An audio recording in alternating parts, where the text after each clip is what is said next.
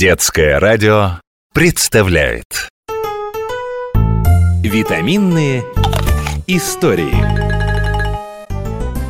Бабушка, а ты расскажешь мне про кабачок? А то я про него ничего не знаю. Но ведь хочу стать настоящим агрономом. Конечно, расскажу. Тем более, что про него есть интересные истории. Кабачок – самый близкий родственник тыквы. На Западе его так и называют – летняя тыква но только тыква долго созревает, а вот кабачок можно срывать уже через неделю после появления завязи. Чем он моложе, тем вкуснее. А кабачок начали выращивать в России? Нет, в Америке. Для индейцев кабачок, так же как тыква, фасоль и кукуруза, был основной едой. В Европу кабачок попал в XVI веке. Но европейцы боялись есть его и в пищу использовали только семечки – но когда кабачок стал известен во всех средиземноморских странах, из него стали готовить различные блюда. Особенно он полюбился итальянцам.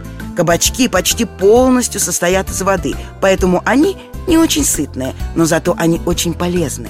А для детского меню кабачки просто незаменимы. Вот я больше всего люблю кабачковую икру. А какие бывают кабачки? Долгое время самым популярным был белый кабачок – но сейчас у него появился серьезный соперник – зеленый цукини. В нашей стране он появился лет 30 назад.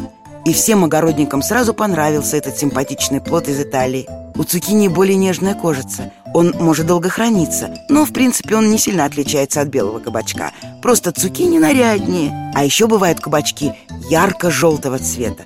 Все зависит от сорта. А самое главное, что и кабачки, и цукини готовятся быстро. У меня аппетит проснулся. Давай что-нибудь приготовим. Выбирай оладьи, суп-пюре, фаршированные кабачки. А цукини можно есть даже в сыром виде. Просто нарезать его ломтиками и для вкуса полить каким-нибудь соусом. Еще из кабачка можно сделать сладкий кекс.